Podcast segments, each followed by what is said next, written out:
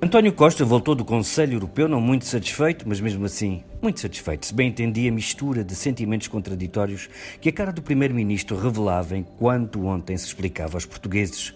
Isto é, encontrou-se uma solução para a presidência da Comissão que não será a melhor que havia, mas a melhor que se arranjou, tendo em conta, lá estão elas sempre a aparecer como uma bactéria adormecida no corpo, as forças do bloqueio.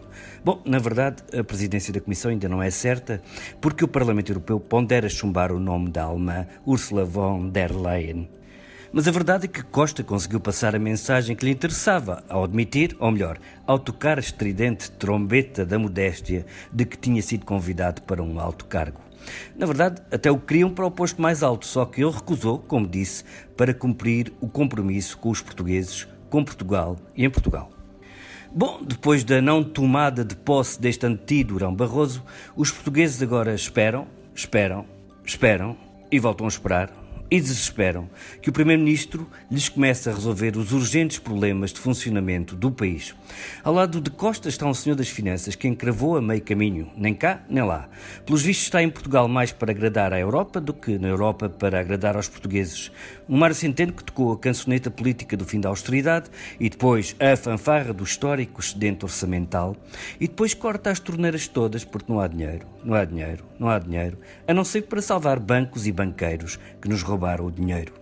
E ainda temos de aturar as parvoices insolentes do Sr. Carlos César, presidente do Partido Socialista de Portugal.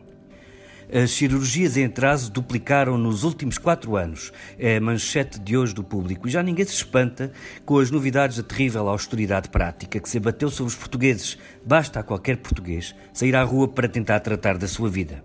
Na verdade, o melhor é nem sair de casa. Tive o triste destino esta semana de entrar em tribunais em Lisboa e de ver como as pessoas, num momento terrível das suas vidas, que é irem a um julgamento e conseguem apanhar transporte para chegar a horas, batem com o nariz na porta e as mandam voltar noutro dia qualquer porque há greves do Ministério Público e da Função Pública. E assisti aos nervos, e vivi, e vivo esses mesmos nervos, dos que têm um ser muito querido em lista de espera para cirurgia urgente e caminhamos por corredores hospitalares ouvindo a toda a hora, duvido que possa ser operado ainda esta semana. Porque também os médicos e enfermeiros estarão de greve. Isto não vai melhorar nos próximos tempos.